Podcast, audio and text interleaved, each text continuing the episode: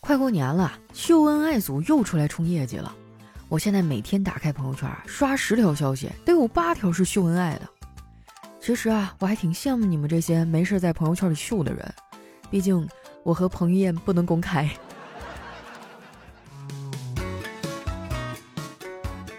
嗨，大家好，这里是喜马拉雅出品的《非常柳佳期》，我是你们的好朋友佳期。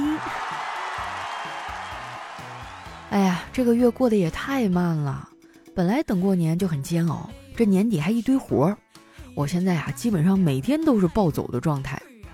昨天闺蜜给我打电话说最近天气不错，约我周末出去玩儿。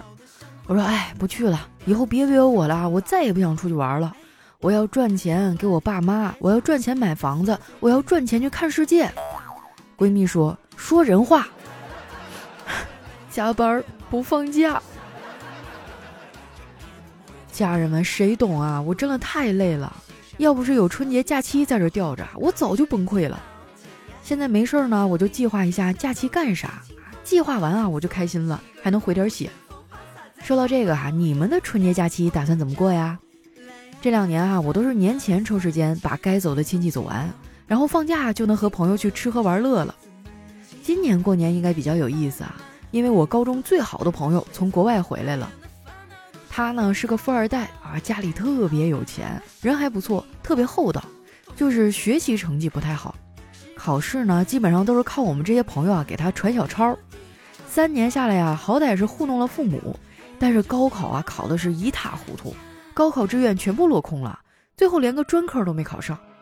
然后他爸呢就把他鼓捣到国外去上学了，毕业之后直接留在那边了。每次回来啊，他找我们喝酒，提起当年，眼泪汪汪啊。说自己特别后悔当初没有好好学习，现在朋友们啊都在国内，见个面都费劲，就伦敦那破地儿，哎，连个喝能喝酒的人都没有。这是什么大型凡尔赛现场啊？我承认我酸了，我真的好羡慕他，他可以去世界各地玩。去年过年我给他打视频的时候，他正在冰岛泡温泉，泡的还是室外温泉。啊，看着那仙气儿飘飘啊，就好像人间仙境。结果呢，迷雾中传来一个东北男人的声音：“哎呀妈，这水挺热乎啊！”一句话直接把氛围给拉到沈阳洗浴中心了。听着就感觉哈，冰岛那地儿应该是在辽宁省境内吧？这哥们儿哈，半个月前回来的，回国第一天呢，他就开着豪车过来找我嘚瑟，结果回去的时候呢，就被追尾了。头嘣的一声撞在那方向盘上面啊，撞得满脸都是血呀！后车的那个车主呢是个大哥，看着挺稳重，就很淡定的过来找他啊，想跟他商量一下关于赔偿啊、看病啊、找保险公司的事儿。没想到我这朋友啊，直接就爆发了，说：“你给我等一下啊！我先给 4S 店打个电话，我想问问他们啊，我都这样了，为什么气囊都没有弹出来呀？”我就纳闷了，你说他都这样了，为啥不能先去医院呢？好在后来检查完了，没啥大事儿，都是皮外伤。他自己啊也不当回事儿。上次我去看他，他还问我过年啥安排呢。我说这段时间你也太倒霉了，要不然今年春节啊，咱来一次玄学之旅，我带你啊去各大寺庙里上香磕头吧。他觉得我这想法很有创意哈，然后礼貌地拒绝了我。我说你不懂，国内现在就流行这个。哪个年轻人没在财神殿前长跪不起啊？他说：“这都没用。如果拜佛真有用的话，你连庙门你都挤不进去。”这也太扎心了啊！真的是一点希望都不给人留啊！我觉得求神拜佛还是有点用的，最起码咱能得到一个心理安慰嘛。我记得我第一次去寺庙啊，是在八岁那年，我妈带我去的。当时我也不知道那是干啥的呀。就看到大家都跪在地上磕头许愿，我也有样学样啊，我就跪在地上求菩萨，让我能多看会儿电视。当时我特别虔诚啊，连着磕了三个响头，磕的旁边那人啊忍不住说：“小姑娘，你要想看电视求菩萨干嘛呀？你直接求你妈就行了。”想想那个时候真的好容易满足啊，看看电视吃吃零食就很开心了。现在的小孩可不像咱们那时候那么天真，一个个的啊心眼贼多。前几天啊，我爸动了一个小手术，我表哥表嫂呢带着我侄子来家里看爸爸，带来的礼物里啊有一大盒饼干。他们来的太突然啊，我也没来得及准备水果零食啊，就把那饼干盒给打开了，拿了一块饼干啊递给了小侄子。结果他坚决不吃。我说你别怕啊，你爸妈同意你吃，快吃吧。他说不可能，他们同意我吃就不会拿来送人了。他们都说这个是垃圾食品。哎，你说这孩子是怎么做到又聪明又笨的呢？说他聪明吧，他还啥都往外说；你说他笨吧，他说的好像又有几分道理。我觉得这孩子挺好玩的，就总想逗他。晚上吃饭的时候呢，我就问他：“哎，你上几年级了呀？”他说：“三年级。”那你喜欢学校的哪个老师啊？他没有直接回答我，而是反问道：“姑姑，那你喜欢你们哪个领导啊？”这孩子说话咋这么噎人呢？我虽然没搭话啊，但是我的沉默震耳欲聋啊。我表哥啊，看气氛有点尴尬，就关心起了我爸。他说：“二姨夫啊，你这肾结石做完之后还会长吗？”我爸还没开口呢，我小侄子抢先说了：“什么是肾结石啊？好玩吗？”哎，我爸说：“这个不能玩啊，肾结石呢，就是尿尿的时候会有石头出来，你得多喝水呀。”要不然你也会得这个病。那小侄子听完啊，非常忧虑的说：“这么可怕吗？那你尿尿的时候一定要记得把脚给岔开，千万别砸着脚啊！”吃完饭待了一会儿啊，他们就要回去了。我替我爸呢送他们下楼。我们楼下的邻居啊养了一条狗，有人路过呢，它就会疯狂的叫。我心血来潮啊，学着汪汪叫了几下。没想到学完之后啊，小侄子一脸崇拜的望着我说：“姑姑，我觉得你叫的比他好。”送完他们啊，我就去了一趟超市。哎，年末了，超市人特别多，都是来买年货的。我好不容易买齐了东西啊，结果结账呢又排了半天队。轮到我的时候啊，超市都快关门了。不过啊，收银员的态度挺好，看我东西多啊，问我要不要塑料袋。我说行啊。他说六毛，这年头啥都涨价。我记得以前塑料袋也就两三毛钱啊，现在价格直接翻了一倍，而且现在的袋子啊也没有以前的厚实了。我就问收银员怎么回事啊？他说现在的塑料袋啊都是可降解的环保袋，不用埋土里，风吹日晒就能降解。结果结完账啊，我还没走出超市门呢，这袋子就坏了，饮料零食掉了一地，当时我就懵了。这这降解的也太快了吧！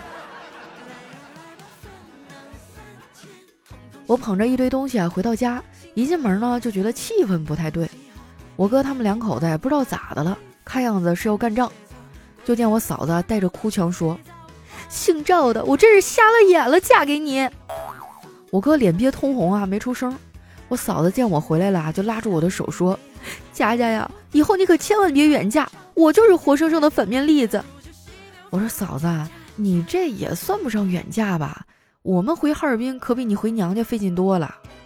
我嫂子说：“老妹儿啊，我给你普及一下什么是远嫁，就是中午被老公骂了，晚上你爸的巴掌要是没扇到他脸上，那就是远嫁。”话音刚落啊，就听见啪一声，我哥直接给自己一大嘴巴子，然后说：“咱爸的巴掌我已经替他打完了啊，你就别生气了，媳妇儿。”啊！我当时在旁边，我都惊呆了，还能这样？不承认不行啊！我哥确实有两下子。最后呢，这场闹剧啊，有了一个 happy ending 的结局。然后重归于好的我哥和嫂子呢，就出去约会看午夜电影去了，把我留在家给他们看孩子。咱就是说，谁能有我惨啊？虽然没孩子，但是带孩子的苦却一丁点都没有少受啊！就这还总有人劝我赶紧结婚生子呢。他们还糊弄我说啊，生孩子也就最初的几年比较累，等孩子上学了你就轻松了，根本就是睁眼说瞎话，怎么可能啊？你生了孩子，就算你死了，他都得去坟头求你保佑他。不过带孩子呢，也不是完全没有乐趣，有时候看着孩子在你的影响下慢慢成长，这也是一件很有成就感的事儿。他们两口子走了以后啊，我小侄女就喊着饿，让我给弄吃的。没办法呀，我就给他煮了个鸡蛋。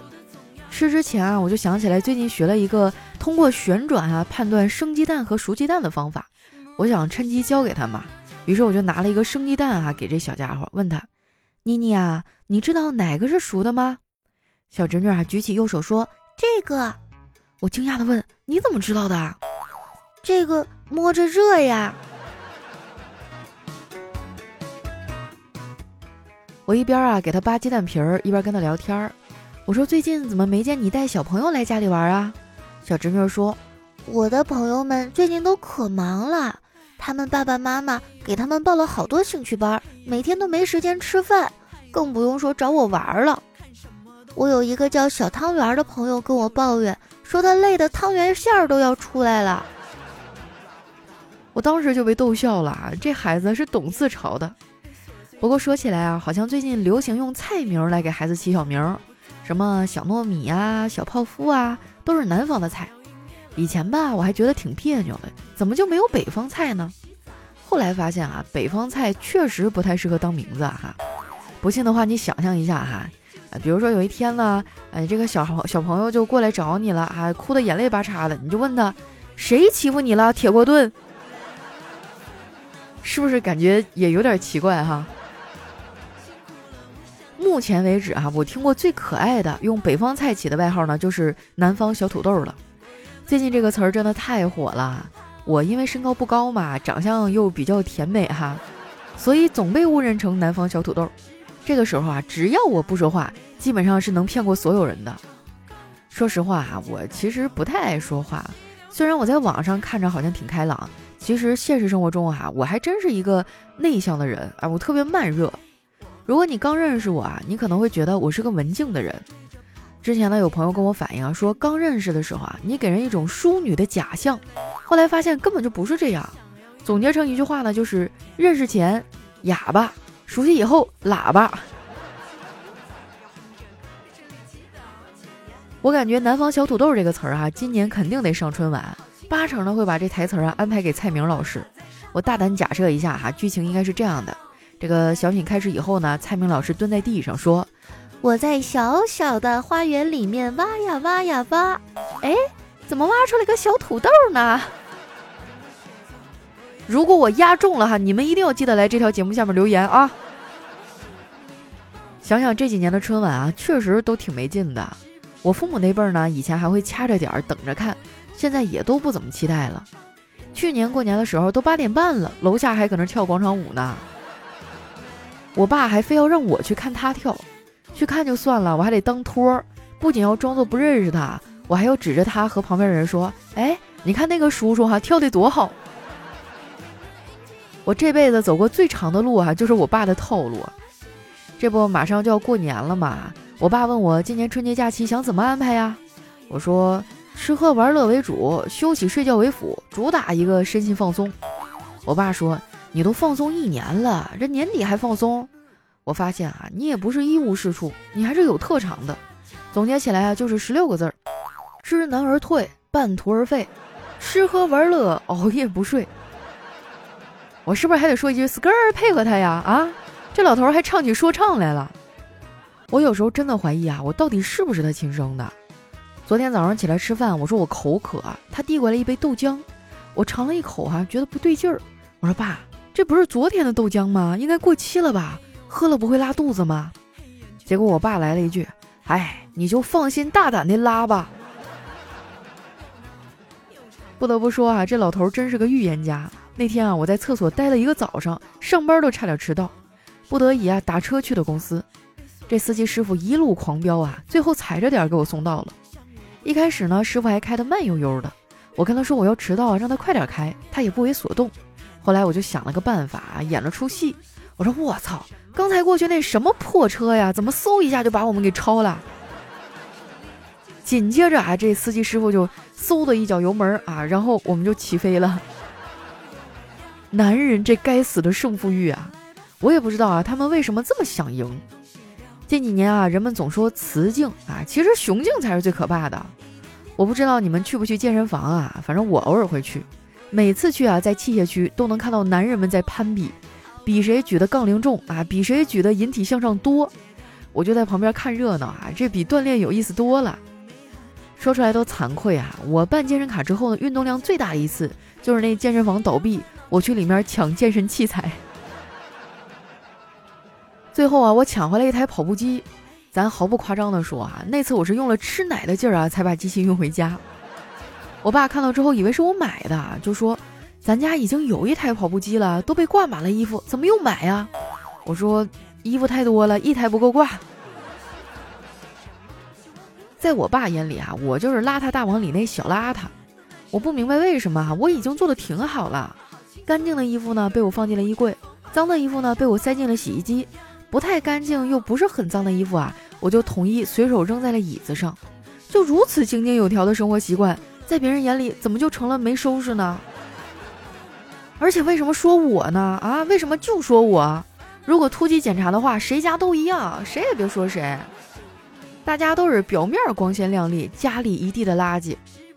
我发现啊，很多事情呢就得透过现象看本质。就比如在这个内卷的年代，大家都很焦虑，但是有的人是真的，有的人是演的。比如某些人啊，天天嚷嚷着厌世不想活，但是只要你问他去不去吃火锅，他立马问你去哪家。对哈，就某些人特指丸子哈，你们千万不要被他的表象给骗了。他平时看起来笑嘻嘻的啊，感觉好像很好相处。那你抢他吃的试试啊，手能给你掰折喽！不说了，手有点疼。那今天我们的节目就先到这儿了哈。喜欢我的朋友呢，可以搜索主播佳期，关注一下我的新浪微博和公众微信哈。记得平时给我点点赞哈，让我知道你们来了。还有你们有什么新年的计划呀，或者想去哪玩啊？有什么样的安排呢？也欢迎大家在评论区和我们分享。我是佳期，我们下期节目再见。